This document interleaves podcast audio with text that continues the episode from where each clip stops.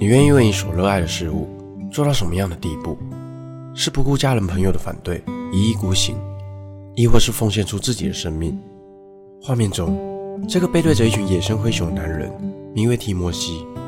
他是一位致力于保护灰熊的环境保育人士。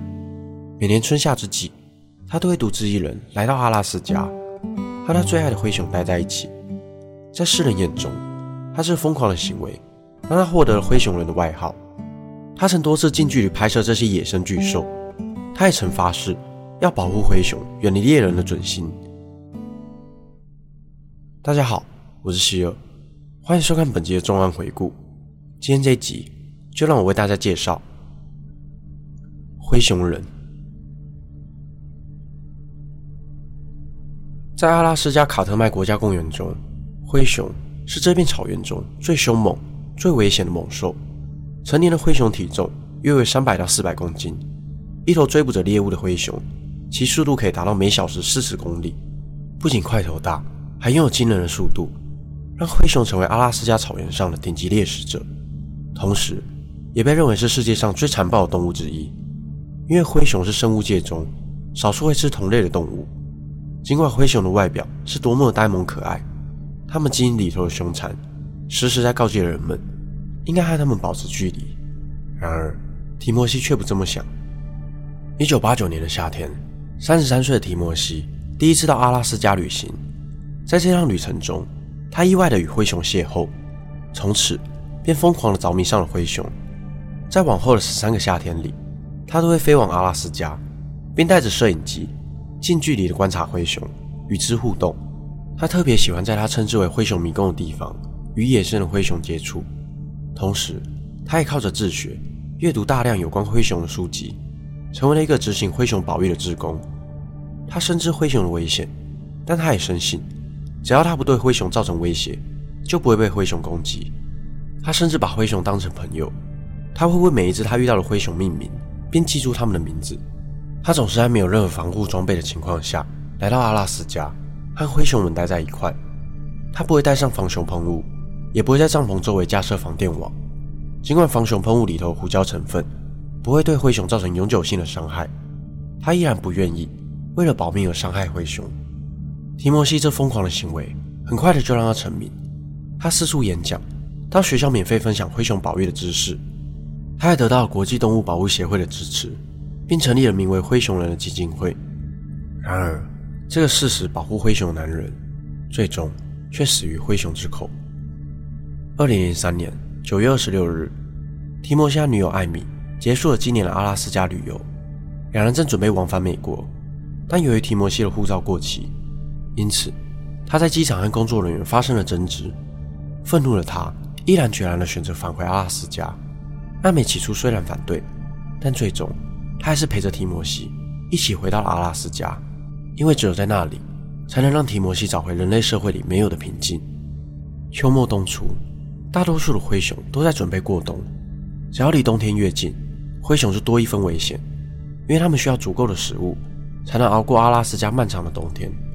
提摩西也深知这一点，但他仍然选择在这个时候返回阿拉斯加。或许他早就已经决定好，自己的生命该如何结束。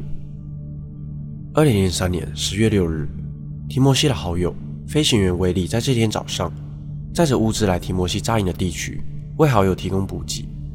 然而，他却看到草地上有一头灰熊正在啃食人类的遗骸。他立刻拨打电话给国家公园的管理局，请求支援。前来救援的管理员射杀了那头灰熊，并在灰熊肚子里头找到提摩西和艾米两人的残肢。两人的残肢尚未被消化，推估两人才遇害不久。随后，他们在提摩西残破的营地中找到了他的摄影机。当两人被灰熊攻击时，摄影机正在工作。只是镜头盖并未拆下，因此摄影机清楚地录下两人遇害当下的声音。灰熊先是攻击了提摩西，提摩西让艾米赶快逃跑，但艾米并没有照做，而是用铁锅攻击灰熊，试图从灰熊口中拯救提摩西。但最终两人都被灰熊所杀，两人被活活折磨了六分多钟，直到失去了心跳。事后，德国导演赫尔佐格将提摩西这十三年。所拍摄将近一百小时的灰熊镜头拍成了纪录片，同时也采访了几名提摩西生前的好友。朱维尔女士便是其中之一。她是提摩西的前女友，也是灰熊人基金会的重要伙伴。两人拥有如同家人般之间的情谊。提摩西死后，朱维尔继承了提摩西为数不多的遗产，包括提摩西遇害时那卷六分多钟的录音带。不过朱维尔从来没有听过。导演赫尔佐格在朱维尔的允许下，听了两人遇害时的录音，但还没有听完，赫佐格便双手颤抖地拿下了耳机，并告诉朱维尔，永远不要听这卷录音带，最好是烧毁它。导演最终没有将当时的录音放到纪录片里，而朱维尔也表示，为保护提摩西和艾米的隐私，这卷录音永远不该出现在任何形式的作品当中。不过网络上却流传着一个两分钟的版本，据称。是提摩西死前的录音档，但究竟是真是假，也无从得知。提摩西的女友艾米是陪伴他度过人生最后时光的人，但在提摩西近一百小时的镜头中，只出现过两次。事件发生以后，艾米的父母也拒绝接受采访，只能从艾米的日记本中得知，他不喜欢灰熊，但同时他也深爱着提摩西。纪录片中，好友们对于提摩西的死都不感到意外。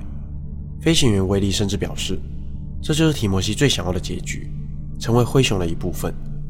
每年春夏之际，在前往阿拉斯加之前，提摩西都会去拜访好友凯瑟琳。他多次告诉凯瑟琳，如果这趟去了没有回来，这就是我想要的。These are the bears that, on occasion, do for survival kill and eat humans. Could Oli the big old bear possibly kill and eat Timothy Treadwell? What do you think, Oli? 这是在提摩西和艾米遇难的十天前所拍摄的。十天后，提摩西的话一语成谶，这头名为欧利的灰熊最终选择提摩西当成食物。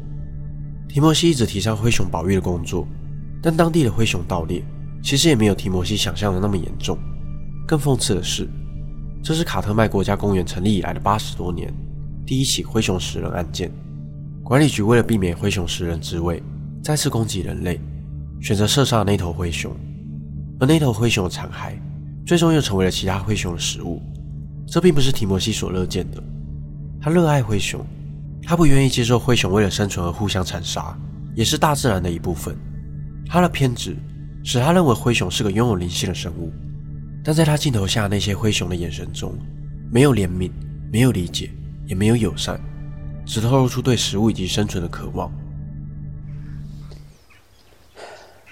You're the star for all the children.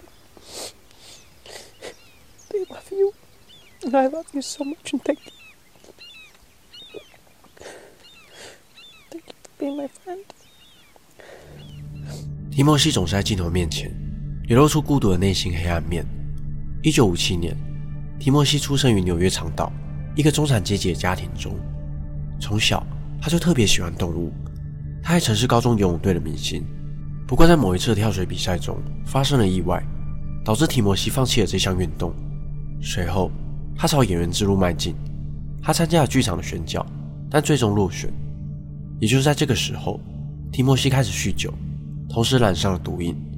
人生给予他的打击让他心灰意冷。在他三十三岁那年，一次服用过量的药物，险些让他丧命。朋友鼓励他去做一点想做的事情，提莫西才说。他想要到一个没有人的大草原看看，也就是在那一年，他在阿拉斯加遇见了他一生中的挚爱灰熊，让他找到了自己的使命。从此，他的命运便和灰熊交织在了一块。事发一年后，导演和提摩西的好友们回到了提摩西遇难的所在地，并将提摩西的骨灰撒在了这块土地上，让他能永远长眠在这片他所热爱的草原。直到提摩西死后。他的作为至今一直都饱受争议。有学者认为，和野生动物过于亲近并非好事，因为一旦动物习惯了与人类接触，那么在他们遇到盗猎者枪口时，也会忘记保持距离。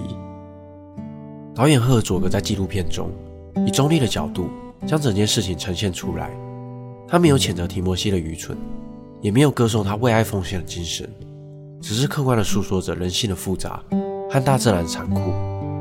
毕竟，人性如此复杂，岂是一把好与坏的尺能够丈量的？本期的内容就到这里，如果你想听我讲更多不同的案件，欢迎在底下留言区告诉我，也可以订阅我的 YouTube 频道，就不会错过每周上传的最新影片。我是希尔，我们下次见。